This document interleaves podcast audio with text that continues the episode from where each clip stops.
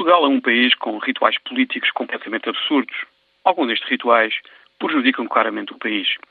Um dos melhores exemplos é a longa e penosa maratona negocial que se iniciou hoje entre o Governo e os sindicatos da função pública.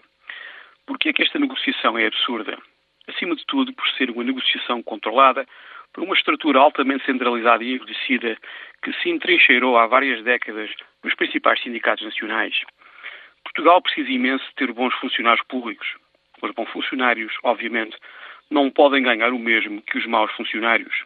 As suas perspectivas de carreira também têm de ser diferentes. As diferentes realidades locais precisam ser tidas em conta na negociação e avaliação do trabalho dos funcionários públicos. Porque é que as estruturas regionais e locais dos sindicatos da função pública não podem negociar os contratos dos seus associados? E já agora, porque é que não olhamos para a Suécia, um país que deitou para o caixote lixo o sistema centralizado que persiste em torturar-nos todos os anos e que acaba por punir os bons funcionários públicos?